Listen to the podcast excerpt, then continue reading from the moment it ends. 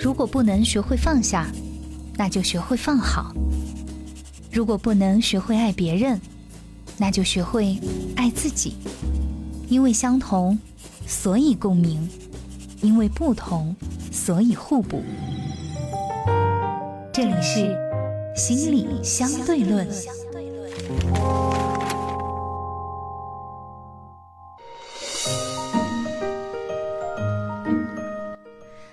收听心理相对论。大家好，我是大月月。今天呢，我们邀请到老朋友杜杜老师做客直播间，我们要一起和大家来探讨的话题就是关于成年人的哭泣。我们首先请进杜杜。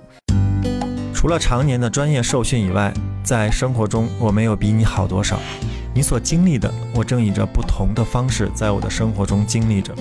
没有孤单的痛苦，只有独自的承担。我是杜杜，我是杜杜，一个拥有十五年从业经验的心理咨询师。杜杜你好，大家好，我是杜杜。我们今天讲成年人的哭泣。我是发现现在身边很多人压力大，但是呢，他的发泄途径里面好像没有流泪这么一项。呃，我不知道，就是你是怎么来你在说我是吧？或者说，这个跟性别会不会也有一些不一样？就是，比如说我自己觉得我情绪不好的时候，啊，不光只是压力大或者怎么样，就是有时候我会觉得情绪不好，我会选择的一种方式，呃，除了其他正常的，比如说什么，呃，一个人静静啊，或者旅游啊，或者说是吃点好吃的呀。除此之外，我还会干一个事儿，就是去看一些。很悲情的电影，嗯，然后就让自己大哭一场一下啊，就就怎么讲呢？如果说你自己平时莫名其妙的哭，这个对于一个成年人来说，好像是有一点处于第一失控状态，第二你可能会吓到身边的人。但是呢，我自己的内心和我的身体，我感觉我真的现在急需要哭一场，可能我会觉得我就舒服了，嗯，所以我就说 今天想就哭这个话题来跟。杜杜老师聊一下，对，就你你觉得这个方式，呃，如果是男生，你能接受吗？嗯，其实，虽然我是个咨询师，但我我在很多环境下也不会选择哭，因为这件事情对于我来讲还是没有办法过自己那一关，对吧？嗯嗯嗯。但是呢，就你发现没有，就随着年纪增长以后，哭这件事情好像变得，尤其对中年人哈，成年人、中年人来说很难。尤尤其对我，对于我这样的中年男人更是。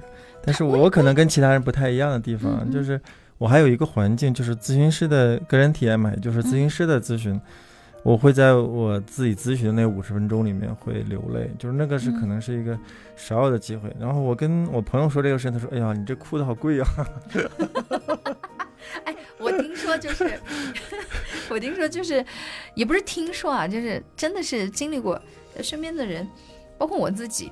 我有一次去做自己的咨询的时候，我就跟我的老师，就五十分钟嘛，我可能哭了四十分钟。对啊，那很多人很难理解，就是我就哭了四十分钟，剩下十分钟就是老师在讲我为什么会一直哭，哭了四十分钟。然后我跟那个朋友说，就是他说：“那你在咨询遇到过吗？”我说：“这个东这种事情，我几乎每个月都能遇到，都是成年人，不管男性和女性，就会在咨询室里面进来开始就是就是哭，然后。”一直哭四十分钟也不说话。我自己很奇怪的感受就是，我好像在那个环境下我才哭得出来。是的，是的，对吧？然后我跟别人说，他们说：“哎呀，咨询师这个钱太好赚了。”我说：“下次你试试。”然后，但是真的，如果你面对一个人一直哭那么长时间，其实我觉得很煎熬的。而且，我就记得在我哭的过程里面，其实咨询师没有跟我，他没有去打断我，是吧？对，他没有去打断我。嗯。然后可能我哭着哭着，我自己会蹦出一些话来。我记得你跟你咨询师，你咨询师是国外的咨询师是吧？我记得是你还是视频，是个华人。如果你再想想，如果是那个在面对面的那种，对吧？然后你就看你那，然后你就看你那一盒纸，哎，没了，一张一张抽。真的是，其实有人会真的哭一盒。对对，所以那个咨询室里面需要用一点好一点的面巾纸是很重要的，因为你用的不太好的时候，一哭完之后，所有纸屑全部在脸上，容易笑场。开玩笑，所以就是其实。可见性的，好像我从这个部分我能自己能感觉到，就是成人是需要哭泣的，嗯对吧？以上说的，包括我，包括我的来访，包括大月在内。那另外一个部分，可能成人太缺少能够去哭的场景和场所了。嗯嗯呃，有的时候也不见得说没有啊。你说就是我有闺蜜啊，然后我爸妈面前哭嘛。呃，其实说实话，如果他能让你哭多久，可能哭个五六分钟啊，没事啦，别哭了。对现场有的时候一个人在一个抑郁状态的时候，在一个非常伤心的状态，最听不得的话就是哎，别哭了，这事儿有什么大不了的？